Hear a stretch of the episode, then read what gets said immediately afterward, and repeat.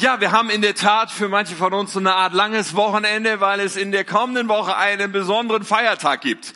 Einen Tag, der schon viele Jahre eigentlich kein gesetzlicher Feiertag mehr ist.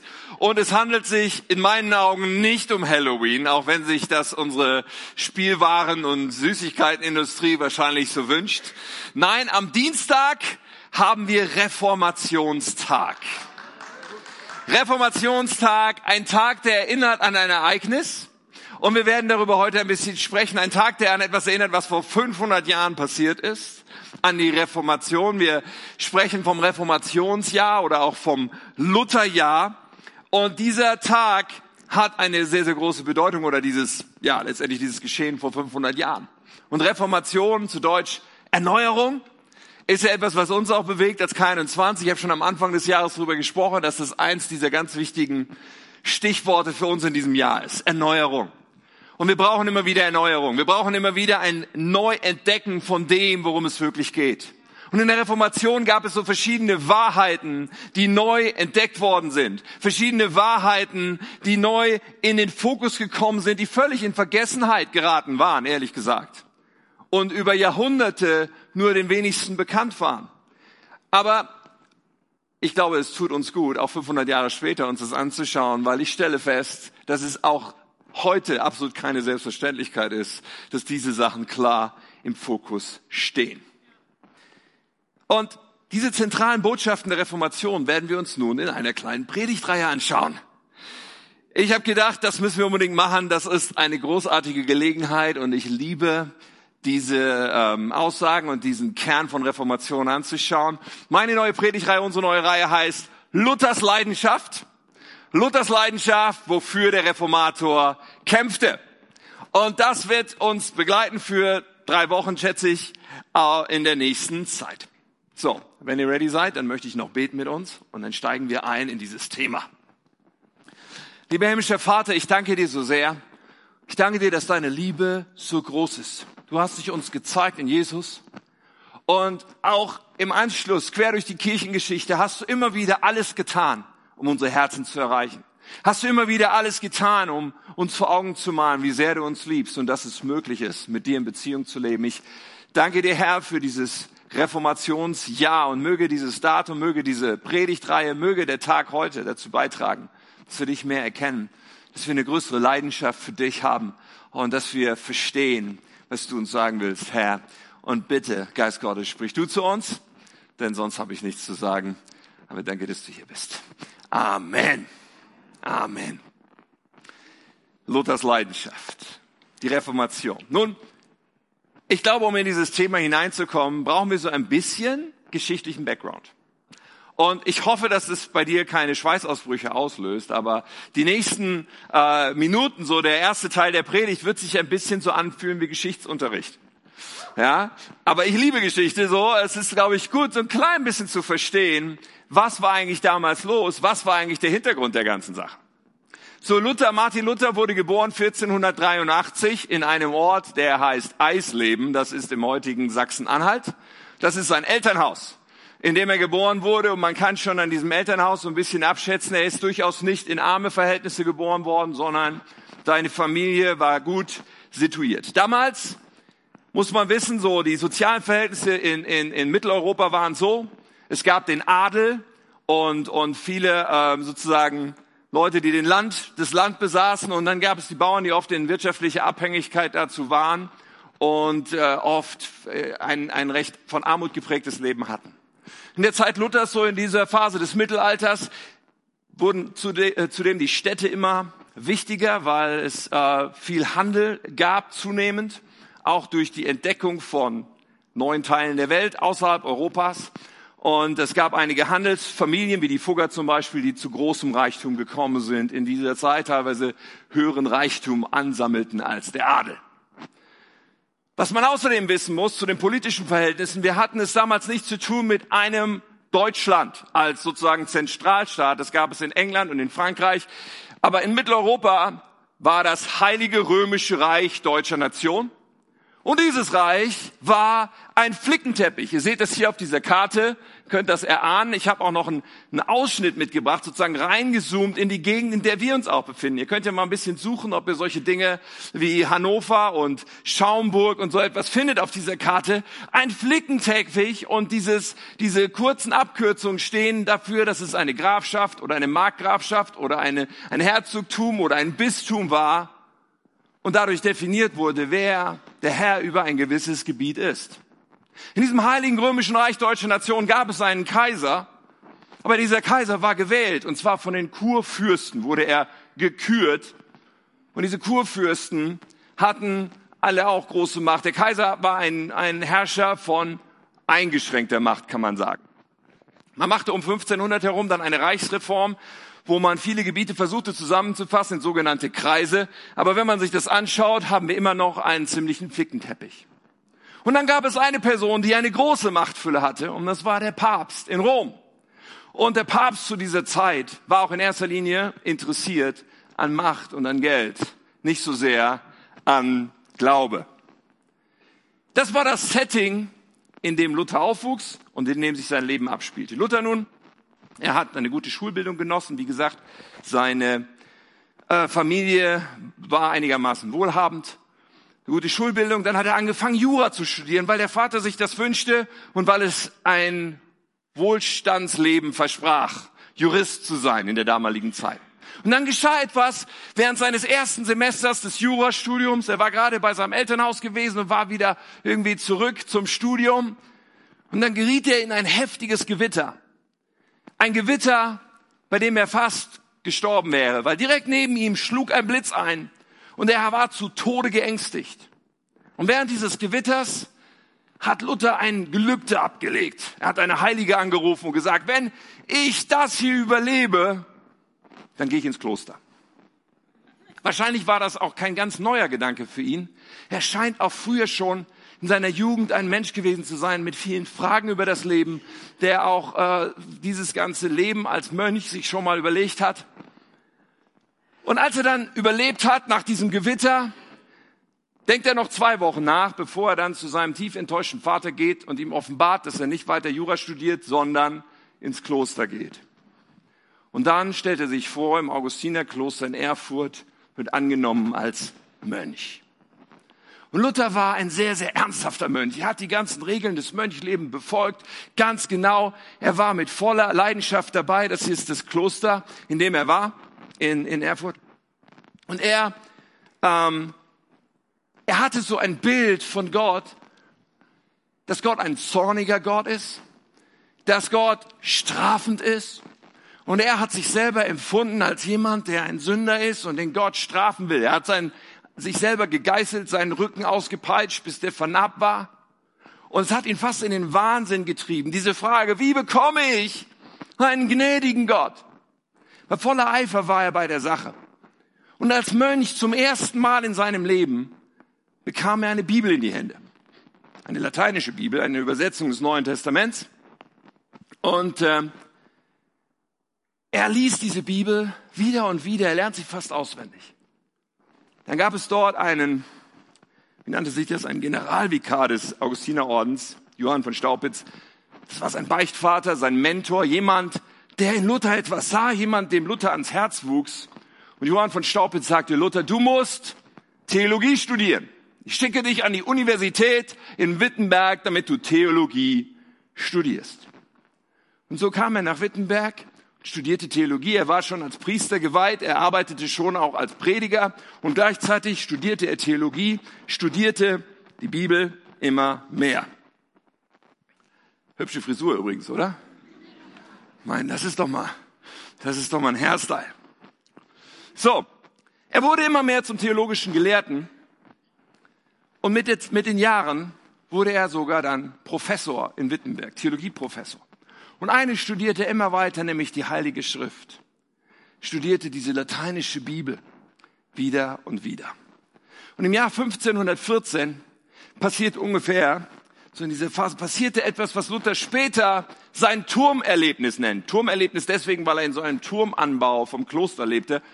Und er hatte sein Zimmer in diesem Turm und später sagte er, dass er in diesem Turm sein Turmzimmer saß und dass er etwas erlebt hat, was sein ganzes Leben verändern würde. Weil er studierte den Römerbrief. Und zum ersten Mal in seinem Leben begriff er dort die Botschaft des Evangeliums, die wahre Botschaft des Evangeliums. Denn bisher war es so, dass er, wie er dann später auch sagte, er sagte später über sich, wiewohl ich als untadeliger Mönch lebte, verspürte ich doch unruhigen Gewissens, dass ich vor Gott ein Sünder sei und dass ich mich nicht darauf verlassen könnte, durch meine eigene Genugtuung versöhnt zu sein. Und er hatte so dieses Bewusstsein, ich bin ein Sünder und meine ganzen guten Taten reichen nicht aus, obwohl er mit Sicherheit sozusagen untadeliger war als manche anderer. Er hatte dieses Bewusstsein, mein gutes Leben reicht nicht aus, um diesen zornigen Gott irgendwie umzustimmen. Und wie die meisten Menschen seiner Zeit glaubte er, dass gute Taten nötig seien, um irgendwie bei Gott gut dazustehen. Und in diesem Turmerlebnis, was er beschreibt, in seinem Turmzimmer, sitzt er nun und kommt zu einer Erkenntnis. Er liest den Römerbrief irgendwie mit neuen Augen und zum ersten Mal begreift er, was da steht. Zum Beispiel in Römer 1, Vers 16, da steht, die gute Botschaft von Christus. Die gute Botschaft. Sie ist die Kraft Gottes, die jeden rettet, der gute Taten tut. Nein, das steht da nicht. Er begreift, da steht gar nichts von guten Taten. Da steht, gerettet ist, der glaubt. Sie zeigt uns, wie Gott uns in seinen Augen gerecht spricht. Dies geschieht einzig und allein durch Glauben. Denn es heißt schon in der Schrift, durch den Glauben hat ein gerechter Leben. Luther begreift, wow, ich muss glauben, ich muss mein Vertrauen in Christus setzen. Das ist die gute Botschaft, dass er für mich gestorben ist und dass dieser Glaube genügt, um all meine Schuld zu sühnen, um mich vor Gott reinzuwaschen. Später wird Luther über dieses Erlebnis Folgendes schreiben. Er schrieb, da fühlte ich, dass ich ganz und gar neu geboren bin und durch die geöffneten Pforten in das Paradies eingetreten war. Luther erlebt eine völlige Neugeburt. Er kommt zum Glauben. Sein ganzes Leben veränderte sich. Und wie gesagt, er ist schon Prediger, er ist theologischer Lehrer, er ist Universitätsprofessor und er fängt an, etwa ab dieser Zeit, 1515, fängt er an, über diese Dinge zu lehren. Er lehrt über den Römerbrief und lehrt die Wahrheit des Evangeliums. Er spricht über die Praktiken der Kirche und wisst ihr, bisher, bisher war er ein loyaler Anhänger der Kirche gewesen, ein loyaler Anhänger des Papstes. Er hat überall, wo er Missstände in der Kirche sah, hat er gedacht, der Papst, der weiß bestimmt nichts davon. Er hatte auch schon eine Pilgerreise nach Rom gemacht und hatte so viel Abstoßendes eigentlich erlebt unter dem Label von Religion. Aber hat sich gesagt, ach, wenn der Papst das wüsste, der weiß bestimmt gar nichts von den Missständen in seiner Kirche. Aber mittlerweile, als er diese Dinge sah, als er bestimmte Praktiken sah und sah, wie Gläubige in die Irre geführt wurden, fing er an zu kritisieren, welche Praktiken die Kirche hatte. Und zu dieser Zeit, muss man wissen, hatte die Kirche auch ein beliebtes Hobby, nämlich Ablassbriefe zu verkaufen. Und gerade in dieser Phase, auch in der Gegend, wo Luther war, gab es einen Ablassprediger, äh, der hieß Tetzel, der wurde vom Papst beauftragt, Ablassbriefe zu verkaufen. Was bedeutet das? Ein Ablassbrief war die Möglichkeit für jemanden, ich kaufe einen Brief von diesem Kirchenmann, der mir verspricht, dass meine Sünden vergeben werden. Und dass mir das Fegefeuer erspart bleibt, woran die Menschen sehr glauben. Und man hat ihnen sogar gesagt, und wenn du hier diesen Ablassbrief kaufst, dann wird auch deinem schon toten Verwandten das Fegefeuer erspart. Und in dieser Zeit hatte man begonnen, den Petersdom in Rom zu bauen. 1506 war der Baubeginn, 120 Jahre oder sowas hat man ihn gebaut. Ein gewaltiges Projekt, was Unsummen von Geld verschlang. Und mit den Ablassbriefen versuchte man, das Geld zusammenzubekommen, was man brauchte, um diesen Petersdom zu bauen. Und Luther sah das und Luther sah, wie die Menschen getäuscht wurden. Er sah, wie sie letztendlich von Predigern mit falschen Tatsachen vorgespiegelt wurden und, und diese Ablassbriefe versuchten zu kaufen. Und er dachte, das ist nicht recht und das hat nichts zu tun mit dem, was ich in der Bibel lese. Und im Jahr 1517, wir merken schon, wir sind im Jahr 2017 heute, 1517 verfasst Luther eine theologische Schrift. Eigentlich gedacht, um mit anderen ähm, Leuten der Kirche und mit anderen Universitätsprofessoren etc. in einen Diskurs zu kommen, um eine Debatte anzuregen über die kirchliche Praxis. Er verfasste 95 Thesen. Und am 31. Oktober 2000, äh, nicht 2017, sondern 1517, vor 500 Jahren am Dienstag, an diesem Tag verschickte er diese 95 Thesen an Freunde, an Kollegen, an Vorgesetzte und an den Erzbischof von Mainz. Ich meine, damals war der Buchdruck gerade vor wenigen Jahrzehnten erfunden worden, was es ermöglichte, solche Dinge in einer Art und Weise zu vervielfältigen, die wir uns äh, heute leicht vorstellen können, die damals völlig neu war. Und man streitet sich darüber, ob er diese 95 Thesen auch an die Kirchentür genagelt hat, seiner Kirche, aber das ist eigentlich nicht entscheidend. Er verbreitete diese 95 Thesen sehr breit. Und sein Bischof, der ihm vorgesetzt war, stand eigentlich hinter ihm. Auch der Landesfürst, der Kurfürst von Sachsen, Friedrich III., deckte ihn immer wieder. Denn mit diesen 95 Thesen begann eine Zeit für Luther, die äußerst unbequem wurde. Denn er wurde vorgeladen. Man versuchte ihn nach Rom vorzuladen. Das verhinderte Friedrich III., aber da musste er sich erst in Augsburg einem Verhör stellen und später noch woanders einem Verhör stellen. Immer wieder wurde er, wurde er vor ein Tribunal gezogen und man sagte ihm, du musst widerrufen. Widerruf, was du geschrieben hast. Das ist ein Skandal. Das widerspricht unserer kirchlichen Praxis. Nimm das zurück. Und weil Luther nicht widerrufen wollte, wurde er mit dem Kirchenbann belegt und exkommuniziert. Das heißt, der Papst sagte, dieser Mann ist überhaupt kein Christ, der ist überhaupt nicht gläubig, der kommt auch nicht in den Himmel. So, platt gesagt. Und dann gab es 1521, also nach vier Jahren, wo er immer wieder unter Druck gesetzt wurde, gab es den Reichstag in Worms. Der Reichstag war das größte Ereignis im Reich, so wo alle möglichen Fürsten und so weiter zusammenkamen, wo immer eine Menge Dinge beschlossen wurden. Aber zu diesem Reichstag wurde nun auch Luther vorgeladen. Man versprach ihm freies Geleit.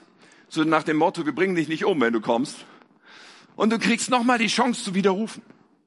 Und Luther stand an diesem Reichstag, vor diesem Reichstag und wurde aufgefordert, seine Thesen gegen den Ablass zu widerrufen. Und er erbat sich 24 Stunden Bedenkzeit. Und am nächsten Tag steht er wieder vor diesem Tribunal und sagt die folgenden Worte. Wenn ich nicht mit Zeugnissen der Schrift besiegt werde, so bleibe ich von den Schriftstellen besiegt, die ich angeführt habe, und mein Gewissen bleibt gefangen in Gottes Wort. Widerrufen kann und will ich nichts, weil es weder sicher noch geraten ist, etwas gegen sein Gewissen zu tun. Gott helfe mir. Amen. So, das ist so dieses, wo manchmal draus gemacht wird, hier stehe ich nun und kann nicht anders. Er sagt, ich widerrufe nicht. Und das ist absolut bemerkenswert, denn nun, wie schon in den Jahren davor, aber nun mehr denn je, ist er in allerhöchster Lebensgefahr. Er reist ab und sein Beschützer, Friedrich III., der Kurfürst von Sachsen, er lässt ihn entführen, um ihn zu verstecken, damit niemand anders ihn kriegt und umbringt. Und er versteckt ihn auf einer Burg, der Wartburg, wo er fast ein Jahr verbringt unter der Tarnung dieses Namens Junker Jörg zu sein, ist er dort auf der Wartburg. Aber was wir uns mal kurz vor Augen führen müssen, ist, dass dieser Luther vier Jahre lang die ganze Zeit damit rechnen musste, dass ihn das das Leben kostet. Und spätestens bei diesem Reichstag in Worms, der höchsten Instanz im ganzen Reich, wo er aufgefordert wurde zu widerrufen, war ihm klar, das wird mich mein Leben kosten. Und das Bemerkenswerte ist, warum? hatte er diese Kühnheit? Warum hatte er diesen Mut? Warum hat ihn nichts davon abbringen können, dabei zu bleiben, was er erkannt hatte? Und wisst ihr, warum ist er so entschlossen? Warum ist er bereit, sein Leben zu geben? Weil Luther die Bibel als die höchste Autorität für sein Leben angenommen hat. Weil Luther für sich klar war, das Wort Gottes ist eine höhere Autorität als jeder König, als jeder Papst, als jede Kirchentradition. Es gibt nichts, was höher steht als die Bibel, ja noch nicht einmal etwas, was auf der gleichen Stufe steht wie die Schrift. Und er sagt, daran bin ich gebunden. Daran ist mein Gewissen gebunden. Ich kann nicht anders, als danach zu handeln, was das Wort Gottes sagt. Wow. Ich finde es krass, oder? Ich finde es krass. Und die, ähm, die wesentlichen Lehren der Reformation, die fasst man ja heute gerne zusammen mit vier Überschriften, die man die vier Solis nennt. Ja, vier Solis von dem Wort sola, was in jedem dieser vier Stichworte vorkommt. Sola ist ein lateinisches Wort und heißt allein. Und das erste dieser Solis ist sola scriptura. Allein die Schrift. Und das ist, was Luther hier absolut verkörpert. Diese Überzeugung, allein die Schrift kann die Autorität sein für mein Denken und Handeln. Allein die Schrift kann für mich maßgeblich sein für das, wovon ich überzeugt bin und das, was meine Praxis ist. Allein die Schrift. Vor 500 Jahren war das revolutionär und es war lebensgefährlich. Denn wir müssen wissen, die Leute kannten die Bibel nicht. Ja, selbst viele Priester kannten die Bibel nicht. Viele Priester konnten überhaupt kein Latein. Man konnte sich seinen Priestertitel auch irgendwie anders zulegen. Man musste auch nicht studiert haben. Und die Bibel war unbekannt zu dieser Zeit. Aber für Luther, als er die Bibel in die Hand bekommen hatte, hat er sie wieder und wieder gelesen hatte, stand fest. Das ist die alleinige Autorität, nach der ich mich ausrichten will. Nun, wie ist es für uns heute? Ganz ehrlich, als ich drüber nachgedacht habe, habe ich gesagt, wenn heute ein Mensch sagt, sola scriptura, allein die Schrift ist der Maßstab über allem anderen für mich.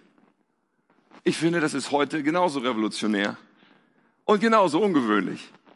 Und es ist auch heute immer noch gefährlich, vielleicht nicht lebensgefährlich, zumindest nicht in unserem Land, aber es bringt uns zumindest in die Gefahr, als der wunderliche Sonderling in irgendeine Ecke geschoben zu werden. Allein die Schrift. Oh, das ist so ein bibeltreuer Christ. Bibeltreu, das klingt fast wie ein Schimpfwort heutzutage.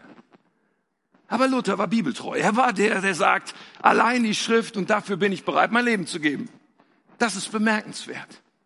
Allein die Schrift. Nur ich meine, wenn heute einer sagt, ich bin kein Christ, deswegen interessiert mich die Bibel nicht, es ist absolut legitim, okay? Versteh mich nicht falsch. So, das ist eine freie Entscheidung. Wenn jemand sagt, ich will damit nichts zu tun haben, Gott gibt uns eine freie Entscheidung und lässt uns diese freie Entscheidung. Worüber ich mir Gedanken mache, ist über Menschen wie wir, die sagen, wir sind Christen. Und ob in unserem Leben dieser fundamentale Grundsatz sola scriptura wirklich am Platz ist. Allein die Schrift ist unsere Autorität. Allein die Schrift ist das oder die Schrift ist das, was über allem anderen steht. Die Schrift ist das, was mein Denken und mein Handeln prägen soll. Ich finde, das ist eine unglaublich wichtige Frage. Sola Scriptura. Hey, so leicht können wir sagen, oh, mein Verstand ist die höchste Instanz. Das ist ziemlich verbreitet heute, oder? So was ich logisch finde, was ich mir erklären kann, was ich irgendwie naheliegend finde, das ist, wonach ich mein Leben ausrichte. Gemischt damit oder daneben gibt es noch diesen Ansatz zu sagen, ja, Common Sense, was die Allgemeinheit so denkt, was so die typischen Überzeugungen meiner Zeit sind, das ist die höchste Instanz. So der Common Sense zu allen möglichen ethischen Fragen, zu Fragen wie Abtreibung, zu Fragen wie Sexualität, zu Fragen wie Finanzen, zu Fragen wie Beziehung. Hey, ich denke das, was die meisten so denken, das fühlt sich relativ safe an. Go with the flow. Sei einfach mit der Mehrheit unterwegs. Das kann so falsch doch nicht sein. Gilt für uns Christen sola scriptura, die Schrift über allem anderen? Ich dachte, es ist vielleicht ganz gut, wenn wir uns mal so ein paar Fragen zum Selbstcheck stellen heute Morgen. Ein paar Fragen zu sola scriptura. Nun, die erste Frage zum Beispiel wäre, habe ich einen täglichen Hunger nach dem Wort Gottes. Das ist ein gutes Indiz. Wenn ich sage, oh, ich finde das gar nicht interessant, ich habe gar nicht so den Drang, irgendwie mich mit, mit, mit damit zu beschäftigen, mit der Bibel, dann können wir in diesem kleinen Selbstcheck feststellen, hm, vielleicht hat die Bibel für mich nicht diesen Stellenwert, diese Instanz zu sein über allen anderen Instanzen. Dieser Maßstab zu sein, der mein Leben mehr prägen soll als alles andere sonst. Habe ich einen täglichen Hunger? Nach dem Wort Gottes. Oder die zweite Frage, die zweite Frage lautet, passt das Maß meiner Bibelkenntnis zusammen mit der Länge meines Christseins? Ganz ehrlich, ich glaube, das ist eine legitime Frage, oder? Ich meine, so in den ersten Jahren meines Christseins habe ich immer, wenn ich in die Bibel geguckt habe, habe ich gedacht, oh man, da steht so viel drin. Wann soll ich jemals die Zusammenhänge verstehen? Wann soll ich jemals da irgendwie den Überblick bekommen? Da ist so viel. Es ist ja, es wirkt schier unmöglich für mich. Aber ganz ehrlich, wenn ich das heute nach 25 Jahren Christsein immer noch sagen würde, dann wäre was schief gelaufen. Weil 25 Jahre ist eine Menge Zeit um sich mit diesem Buch auseinanderzusetzen und um die Zusammenhänge sehr wohl zu verstehen und um sehr wohl zu verstehen, wo was hingehört und wie etwas einzuordnen ist und in welchem Gewicht zueinander Dinge dort stehen und was die roten Kernaussagen sind, die Kernlinien, die wir in der Schrift finden, passt meine Bibelerkenntnis dazu, wie lange ich schon Christ bin? Suche ich die Bibel auf als etwas, was mein Leben prägen und formen und, und verändern soll, wodurch Gott Beziehung mit mir baut. Bibellesen ist ja keine Pflichterfüllung. Gott führt auch keine Strichliste. Aber er möchte zu uns reden. Und die dritte Frage, lebe ich in jedem Bereich meines Lebens bewusst so, wie die Bibel das sagt? Ha. Nun, da mag es auf der einen Seite vielleicht Dinge in unserem Leben geben, wo wir wissen, na, eigentlich steht das in der Bibel anders. Eigentlich sollte ich Partnerschaft anders leben irgendwie, als, die, als ich das tue, weil die Bibel sagt was anderes. Oder eigentlich glaube ich, dass die Bibel irgendwie zu dem und dem Thema ein paar andere Ansichten hat. So dass ich diese, diese Bitterkeit gegenüber meine, meinem Vater irgendwie mal loswerden müsste. Oder verschiedenste Themen, wo wir vielleicht sehr wohl bewusst sind, wow, da ist eine Spannung zwischen meinem Leben und der Wort Gottes. Sehr spannend finde ich gleichzeitig aber auch auf Dinge zu schauen, wo wir vielleicht sagen, ich weiß nicht so genau, was die Bibel sagt. Und eigentlich möchte ich auch gar nicht so, so genau nachgucken. Das finde ich ist auch recht weit verbreitet. Dass wir so denken, ja, ich bin als Säugling getauft worden, das ist meine Taufe. Guck doch mal in die Bibel, ob da vielleicht was anderes dazu steht. Könnte ja sein. Nee, nee, das ist für mich so. Ja, meine Finanzen, da gehe ich so und so mit um. Guck doch mal in die Bibel, da steht eine Menge drin. Jesus redet über Geld so häufig wie über kaum ein anderes Thema. Nein, ich mache das so. Was auch immer für ein Thema, es gibt manchmal diese Bereiche, wo wir gar nicht so genau forschen und wo wir gar nicht hingehen zu dieser Schrift, um zu sagen, Moment mal, wenn die Bibel dazu was zu sagen hat, dann will ich zutiefst verstehen, was es ist. Nicht, weil Tim irgendwas sagt, sondern weil die Bibel etwas sagt. Und jeder von uns ist in der fantastischen Lage reinzuschauen und die Bibel zu studieren und sich selber ein Bild zu machen. Wow, was für ein Gedanke. Sola Scriptura. Luther war bereit, sein Leben zu geben für das, was er von der Bibel her erkannt hat. Für ihn war das der höchste Maßstab. Für ihn war klar, Gott selbst spricht dadurch. In der Zeit seines Verstecks auf der Wartburg übersetzt er in Rekordgeschwindigkeit das Neue Testament ins Deutsche. Man spricht davon, dass er in elf Wochen, das ist für mich unvorstellbar, er hatte viel Langeweile und hatte sonst nichts zu tun, aber in elf Wochen hat er das Neue Testament ins Deutsche übersetzt. Und er hat irgendwie, ich meine, er war nicht der Erste, der irgendwas von der Bibel übersetzt hat, so, aber er war der Erste, der eine prägnante Sprache gefunden hat, die von vielen Menschen irgendwie verstanden wurde, die unsere deutsche Sprache dann auch sehr stark geprägt hat. Und irgendwie in Kombination damit, dass der Buchdruck erfunden war und dass man dieses Neue Testament, die erste Auflage waren 3000 Stück, das war im Nu vergriffen. Die Leute stürzten sich darauf. Obwohl man irgendwie ein, zwei Monatsgehälter immer noch bezahlen musste, war im Vergleich zu dem, wie es bisher war, die Bibel plötzlich zugänglich geworden. Es war plötzlich möglich, so eine Bibel in die Finger zu bekommen und selber zu lesen. Was da entsteht, kannst du dir vorstellen, was das für einen Menschen damals bedeutet hat? der zum ersten Mal in seinem Leben ein neues Testament in die Hände bekommen hat, in seiner Sprache, aufschlagen konnte, die Worte Jesu lesen konnte, verstehen konnte, was da wirklich drin steht und nicht sich die Botschaft von irgendwelchen Kirchenfürsten damals angehört hat, die selber die Bibel nicht kannten, sondern wirklich Zugang bekommen hat zum Wort Gottes. Das sprengt unser Verstand. Aber ganz ehrlich, wiederum, wie ist es mit uns heute? Meine Martin Luther hat gesagt, vor 30 Jahren las niemand die Bibel, sie war so gut wie gänzlich unbekannt. Bevor ich 20 Jahre alt wurde, hatte ich noch keine gesehen. Die Situation damals war, die Bibel war absolut unzugänglich. Nur ein paar lateinische Versionen in irgendwelchen Klöstern und theologischen Fakultäten. Heute, heute ist die Bibel mega, mega zugänglich. Für jeden von uns. Es gibt unzählige deutsche Übersetzungen. Du kannst dir stapelweise Bibelübersetzungen zu Hause hinlegen. Du kannst, du kannst diese, dieses Buch in die Hand nehmen. Du kannst dir ein Hörbuch besorgen und die Bibel vorlesen lassen. Und du kannst auf deinem Smartphone mit einer App die Bibel überall dabei haben, in endlos vielen Übersetzungen. Zugänglicher geht's überhaupt nicht. Die Bibel ist heute sowas von zugänglich. Das ist der krasseste Kontrast zu vor 500 Jahren, den man sich vorstellen kann. Nur die Frage ist, nutzen wir dieses Vorrecht? Nutzen wir es in angemessener Art und Weise? Und sagen wir dieses Wort Gottes. Ich will es aufnehmen, ich will mich damit beschäftigen, ich will mich damit füllen, ich will mich davon prägen lassen. Ich möchte, dass dieses Wort Gottes mein ganzes Denken prägt. So viel naheliegender ist es oft genug zu sagen, ja, ich glaube, das ist so und so. Mein Verstand, meine Logik sagt mir, das ist so und so. Weißt du was? Wir alle haben genug Beispiele dafür, dass unser Verstand sich irren kann. Der menschliche Verstand hat sich schon unfassbar oft geirrt. Und sogar dein eigener Verstand, wenn du ganz ehrlich bist, hast du mit Sicherheit Beispiele in deinem Leben, wo du dich geirrt hast. Oder der Common Sense. Das, was die Allgemeinheit denkt.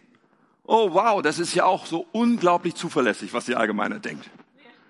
Da müssen wir auch nicht lange in die Geschichte schauen, um festzustellen, dass das, was die Allgemeinheit denkt, sich irgendwie auch gefühlte alle fünf Minuten ändert. Ist nicht sehr zuverlässig, was die Allgemeinheit denkt. Go with the flow ist nicht gerade das, was ein stabiles Fundament für unser Leben ist, weil sich das dauernd ändert. Es gibt nur eins, was sich niemals ändert. Es gibt nur eins, was absolut ist und absolut stabil. Und das ist das Wort Gottes. Das ändert sich niemals. Es bleibt immer das Gleiche. Und es ist das beste Fundament, was wir für unser Leben nehmen können. Und wir haben Zugang dazu an jedem Ort dieser Welt, in jeder Minute dieses Lebens. Du kannst permanent Zugang haben zum Wort Gottes. Und die Hilfen, thematisch zu forschen, nach allen möglichen Dingen, die sind sowas von vielfältig und großartig. Niemand von uns hat irgendeine Entschuldigung dafür, sich nicht nach relativ kurzer Zeit immer besser zurechtzufinden und auszukennen in dem, was wir als Wort Gottes haben. Mega zugänglich. Nun, vielleicht sagst du, ja, aber die Bibel ist ja manchmal schwer zu verstehen. Könnte ja sein, dass du das sagst. Und wenn du das sagst, ich stimme dir sogar zu. Ich finde die Bibel auch manchmal schwer zu verstehen. Es gibt Bereiche in der Bibel, die verstehe ich auch heute nicht. Aber jetzt mal, jetzt mal vielleicht ein plattes Beispiel, aber stell dir vor, weißt du, viele Menschen sagen auch, dass die Menschen des anderen Geschlechts ziemlich schwer zu verstehen sind manchmal. Schon mal irgendjemand getroffen, der das sagt? Hey, Männer, Frauen sind manchmal schwer zu verstehen, oder? Irgendein Mann, der mir zustimmt, come on. Aber wahrscheinlich sagen die Ladies hier im Raum auch, also Männer, ganz ehrlich, sind manchmal echt schwer zu verstehen. Nur trotzdem, die meisten Menschen, die ich treffe, sagen deswegen nicht, bleib mir weg mit dem anderen Geschlecht, sondern die meisten Menschen sagen, oh, ich will mich trotzdem darauf einlassen. Ich will das trotzdem versuchen. Also Partnerschaft und Ehe, das ist für mich eine gute Sache. Ich möchte mit einem Menschen des anderen Geschlechts zusammen sein. Weißt du was? So viel mehr. So viel mehr gilt es für die Bibel, dass es sich lohnt, zu sagen, ja, da mag manches für mich zuerst schwer verständlich sein. Da mag manches für mich bedeuten, dass ich ein paar Mal daran vorbeikommen werde, in meiner Bibel lese. Luther hat, glaube ich, mal gesagt, oh, wenn ich eine Bibelstelle nicht verstehe, dann ziehe ich den Hut, grüße sie und gehe weiter. Okay, aber mit der Zeit, du glaubst gar nicht, wie viel Zusammenhang sich erschließen kann, wenn wir uns nicht abhalten lassen, davon diese Bibel aufzunehmen in unserem Leben. Nun, Gott hat dafür gesorgt, dass wir einen absoluten Maßstab haben, dass wir sein Wort haben. Gott hat darüber gewacht. Gott hat den Autoren der Bibel seinen Heiligen Geist gegeben. Er hat sie inspiriert, nicht Wort für Wort alles diktiert, sondern er hat Menschen unterschiedlichster Art inspiriert, mit seinem Heiligen Geist die Bibel aufzuschreiben. Ja, und das tut jeder auf seine Weise und in seinem Schreibstil und in seiner Persönlichkeit. Und doch hat Gott darüber gewacht. Er hat darüber gewacht, wie dieser Kanon, wie diese Bücherzusammenstellung der Bibel war. Und er hat darüber gewacht, obwohl es so viele Versuche gab, die Bibel auszurotten. Er hat darüber gewacht, dass über die Jahrhunderte und über die Jahrtausende diese Bibel bewahrt geblieben ist. Und wir haben sie heute als Zugang. Sage ich uns all das, um uns ein schlechtes Gewissen zu machen, nach dem Motto, oh du Schlimmer, liest zu wenig in der Bibel? Nein, ganz sicher nicht. Schlechtes Gewissen bewirkt selten etwas Konstruktives in unserem Leben, glaube ich. Aber ich möchte uns locken, ich möchte uns Hunger machen. Ich möchte uns sagen, okay, lass uns, lass uns das vor Augen führen, damit wir sagen, jawohl, ich will mich füllen mit diesem Wort Gottes. Ich will mich danach ausstrecken. Ich will einen ganz neuen Anlauf nehmen. Ich möchte das Begehren, immer tiefere Einsicht zu bekommen, die Bibel immer besser zu kennen, darin zu forschen. Nun, Paulus, er schreibt an Timotheus, und hier sehen wir sozusagen eine Selbstauskunft der Bibel über sich selbst. 2. Timotheus 3, Vers 16. Er schreibt, die ganze Schrift, die ganze Schrift ist von Gottes Geist eingegeben und kann uns lehren pass gut auf, sie kann uns lehren, was wahr ist. Sie kann uns erkennen lassen, wo Schuld in unserem Leben ist. Sie weist uns zurecht und sie erzieht uns dazu, Gottes Willen zu tun. Durch die Schrift bereitet Gott uns umfassend vor und rüstet uns aus für alles, was wir nach seinem Willen tun sollen. Das ist zeitlos die Wahrheit, was hier steht. Das gilt heute immer noch eins zu eins genauso. Wenn wir mit unserem Leben wenn wir mit unserem Leben die Wahrheit erkennen wollen, dann brauchen wir die Bibel. Wenn wir mit unserem Leben Gottes Willen tun wollen, dann brauchen wir die Bibel. Wenn wir mit unserem Leben vorbereitet sein wollen für die Dinge, die Gott für uns geplant hat, brauchen wir die Bibel. Wenn wir mit unserem Leben bereit sein wollen, ausgerüstet, jederzeit in der Lage, dass Gott sagen kann, und jetzt habe ich etwas für dich zu tun, wir brauchen die Bibel. Die Bibel ist unser Kompass. Sie ist die Leuchte auf unserem Weg. Die Bibel ist das, was uns immer wieder sicher macht, dass wir nicht subjektiv, nicht nach eigenen Vorlieben entscheiden, was wir für den Willen Gottes halten, sondern sie ist dieser objektive Maßstab, an dem wir immer wieder in den Spiegel schauen. Die Bibel ist dieser Spiegel, in dem wir blicken und sehen, was wirklich los ist. Wir brauchen diese Bibel. Aber Paulus schreibt an Timotheus nicht nur diese Worte, sondern er macht weiter und schon Drei Verse später steht Folgendes. Es kommt eine Zeit, in der die Menschen nicht mehr auf die gesunde Lehre hören werden. Sie werden sich von ihren eigenen Wünschen leiten lassen und immer wieder nach Lehrern Ausschau halten, die ihnen sagen, was sie gern hören wollen. Die Wahrheit werden sie ablehnen und stattdessen seltsamen Fabeln folgen. Weißt du, was Paulus hier schreibt? Das schreibt er nicht an die Welt, nicht an Leute, die sagen, die Bibel interessiert mich nicht. Das, was Paulus hier schreibt, schreibt er an Christen. Er schreibt an Christen. Und die Situation, in der Luther war, war ja genau so eine Situation. Eine Situation, wo man die Bibel vergessen hatte. Eine Situation, wo die Leute Fabeln gefolgt sind, wo die Leute allen möglichen Vorstellungen gefolgt sind, aber nicht der Wahrheit. Aber glaub mir, das war nicht nur vor 500 Jahren so. Das ist ein immer wiederkehrendes Problem. Das ist ein Virus, der immer wieder uns Christen befallen kann. Dass wir aufhören, zur Wahrheit zu gehen, dass wir aufhören, selber nachzuschauen und dieser Bibel dieses Recht in unserem Leben zu geben, uns zu prägen, unsere Vorstellungen, unsere Denkweisen, auch wenn da Aussagen dabei sind, wo wir erstmal ein bisschen zu schlucken haben, auch wenn Aussagen dabei sind, wo wir ein bisschen dran kauen müssen, und sagen, wow, das klingt so komisch, das klingt so vergangenheitsmäßig, das klingt so weit weg. Ja, in manchen Sätzen denken wir erstmal, wie soll ich das nehmen? Aber weißt du, wenn wir sagen, es ist Gottes Wort, dann sagen wir, Gott, zeig mir, wie es gemeint ist. Zeig mir, wie ich das wirklich integrieren kann, weil ich möchte diesem Wort Gottes diese Autorität geben. Ich möchte verstehen und ich weiß, dass du gut bist.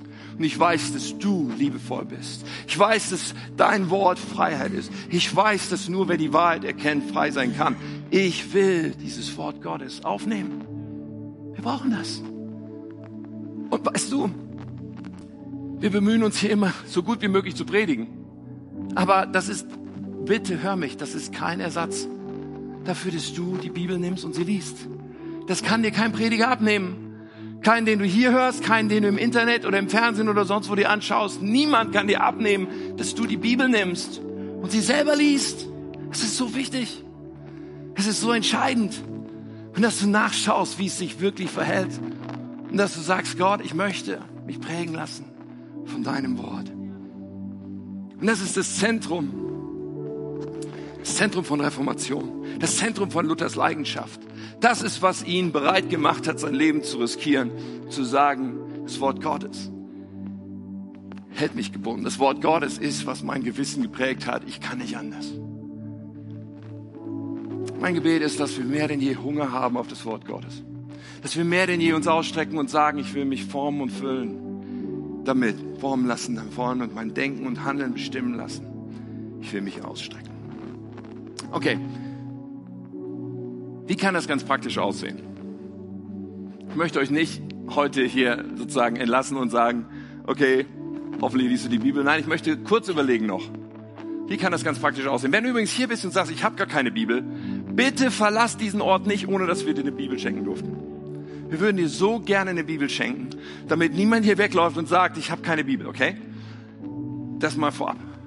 Aber wie kann das praktisch aussehen? Und ich dachte, ich gebe uns einfach drei kurze Gedanken, drei kurze Tipps, damit Bibellesen praktisch wird, damit es regelmäßig wird, damit es in unserem Leben einen festen Ort bekommt. Das erste ist, wenn du Bibel lesen willst, nutze einen festen Ort und eine feste Zeit.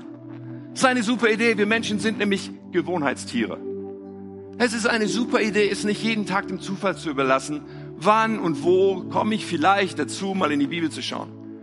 Weil im Zweifel wirst du oft genug nicht dazu kommen, in die Bibel zu schauen, wenn du das so handhabst. Nein, hab einen festen Ort, hab eine feste Zeit. Vielleicht sagst du morgens, ich stehe einfach diese Viertelstunde, was immer, früher auf und auf meinem Lieblingssessel mit einer guten Tasse, Tasse Kaffee habe ich meine Bibel, habe mein Notizbuch, habe meine, mein, das Licht gut eingestellt. Ich sitze da und ich lese die Bibel. Feste Ort, feste Zeit. Ich kann es dir nur so sehr ans Herz legen. Nummer zwei, lies mit System. Immer wieder höre ich von Menschen, die so jeden Tag oder oft nicht jeden Tag, aber wenn sie dann die Bibel aufschlagen, sagen, was könnte ich denn heute mal lesen? Okay, das kann man machen, aber ganz ehrlich, ich glaube, so viel mehr Gewinn haben wir, wenn wir ein bisschen mit System lesen. Und da wiederum, es gibt so unendlich viele Hilfsmittel, die wir nutzen können. So einfach, um euch das nahe zu bringen. Ein Hilfsmittel, was es heute gibt. Fast alle Menschen besitzen ein Smartphone. Du kannst zum Beispiel das Hilfsmittel YouVersion benutzen. YouVersion ist eine App, das schon fast 300 Millionen Menschen auf, von diesem Planeten auf ihr iPhone, auf, auf iPhone, Smartphone, was auch immer sie haben, geladen haben. 300 Millionen! Das ist crazy. Also die digitale Zeit hat durchaus seine Vorzüge. Der New Version hat sich zum Ziel gemacht, die Bibel für alle Menschen des Planeten in allen Sprachen, die es überhaupt nur gibt, zur Verfügung zu stellen. Sie sind im Moment bei 1134 verschiedenen Sprachen, die du in New Version die Bibel lesen kannst. Das ist der Hammer. Und in Deutsch hast du gleich eine ganze Reihe von Bibelübersetzungen zur Auswahl, die du nehmen kannst. Und noch etwas hast du dort. Wenn du die deutsche Version anklickst, Sprache Deutsch einstellst, sind unzählige Bibellesepläne da drin. Zu allen möglichen Themen und zu allen möglichen Ansätzen. Du kannst so viele Bibellesepläne bei YouVersion nutzen. Also ganz ehrlich, das ist super simpel. Das App ist kostenlos. Du kannst es dir einfach runterladen und loslegen. Ein zweites, das ist nicht kostenlos, aber auch gut, ist eine Studienbibel, die einen einfach unterstützt durch gute Anmerkungen, durch gute Hintergrundinformationen, wenn wir die Bibel lesen, sowas wie Begegnung fürs Leben, eine gute Studienbibel, es gibt andere gute Studienbibeln. Sei einfach erwähnt, auch da sind Bibellesepläne drin. Du kannst so etwas nutzen, um deine Bibellese in Gang zu kriegen. Und wer es ganz simpel mag, ich finde auch diesen Bibelleseplan von Robert Ferguson gut den ich euch noch kurz zeige. Er hat für jeden Wochentag ein Segment der Bibel. Sagt, montags lese ich immer fortlaufend aus dem Bereich 1. Mose bis 2. Samuel, dienstags immer aus Matthäus, Markus, Lukas und so weiter. Was ist die Folge davon? an drei Tagen die Woche Neues Testament zu lesen und an drei Tagen Altes, an einem Tag die Psalmen aus dem Alten Testament. Nun, das Alte Testament ist dreimal so dick wie das Neue. Wenn man es so macht, liest man das Neue Testament dreimal so häufig wie das Alte. Und das ist ein gutes Verhältnis. Und es führt dazu, dass wir durch alles in der Bibel immer wieder durchkommen. Es gibt so viele Möglichkeiten. Das sind nur kleine Beispiele. Du kannst es anders machen. Es ist letztendlich dir überlassen, aber es gibt so viele Möglichkeiten. Lies mit System. Und als letzten Tipp und als letzten Gedanken, starte mit Gebet. Wir lesen das Wort Gottes und es ist gut zu sagen, wenn wir die Bibel lesen, zu sagen, Herr, sprich zu mir. Ich will mich formen lassen. Ich will, dass du meine Denkweise prägst. Ich möchte diesem, deinem Wort Autorität geben. Du darfst in mein Leben sprechen. Du darfst mir den Spiegel vorhalten. Und glaub mir, wo unser Herz so ist, wo unser Gebet so ist, wird Gott es tun. Und wir werden wie der Psalmist sagen, ich freue mich über dein Wort. Wie einer, der große Beute macht. Das ist nicht herrlich? Ich glaube, das ist etwas, was unser Bibellesen mehr und mehr prägen darf. Ich freue mich über dein Wort, wie einer, der große Beute macht. Es ist das Wort Gottes. Sola Scriptura. Lass uns nicht in diesem Reformationsjahr irgendwie das vorbeiziehen lassen, sondern lass uns neu erkennen, wow, was für, was für ein Schatz wir da haben. So leicht zugänglich. So sehr dazu gedacht, absolut ein festes Fundament zu sein für unser Leben. Ich will mich füllen mit Gottes Wort. Ich will einen Hunger haben nach Gottes Wort. Ich will mich danach ausstrecken.